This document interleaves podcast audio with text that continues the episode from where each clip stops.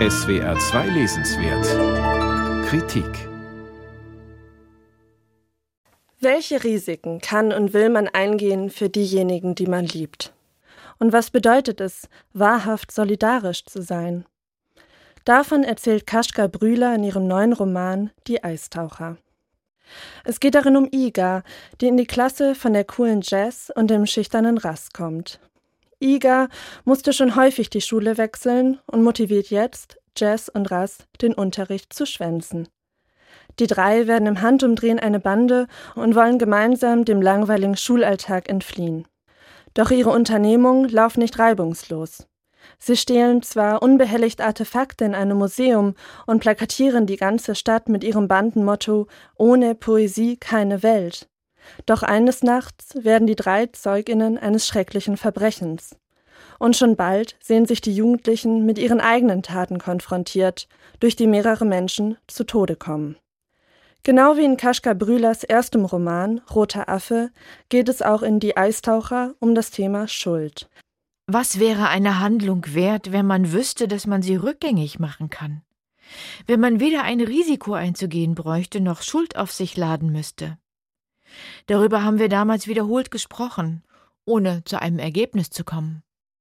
Kaschka Brühler thematisiert mit präziser Sprache traumatisierende Erfahrungen wie sexuellen Missbrauch, Übergriffe und Polizeigewalt.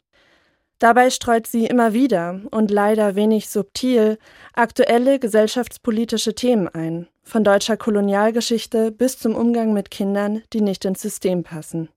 So wie die Skaterin Iga. Sie hat zahlreiche Fehlstunden und soll kurzerhand der Schule verwiesen werden, obwohl sie Bestnoten schreibt. Im Falle eines Schulverweises muss sie mit ihrer Mutter zurück nach Polen ziehen, denn ihr Vater will dort die Familie wiedervereinen. Iga stellen sich damit viele Fragen zur Herkunft ihrer Eltern, über die sie kaum etwas weiß. Fragen, die auch Rass beschäftigen. Seine Eltern kommen aus Russland. Rass, eigentlich Rasputin, versteht sich vor allem als großer Poet. Und er hilft Jazz bei romantischen Briefen an eine junge Französin, in die sich Jazz im Urlaub verliebt hat. Die Autorin erzählt multiperspektivisch aus Sicht der Jugendlichen von der ersten Liebe, enger Freundinnenschaft und queeren Beziehungen. Doch nach und nach wird die Geschichte immer obskurer. Rass wird nicht nur von einem imaginären Müllhaufen verfolgt, sondern auch von einer Stimme, die nur er hört. Dann taucht auch noch ein Longboard auf, mit dem man in der Zeit zurückreisen kann. Das erinnert streckenweise an Fantasy. Im Zentrum von Die Eistaucher steht jedoch die Stärke der Gruppe. Und obwohl das unmöglich war, dachten sie alle drei in diesem Moment dasselbe.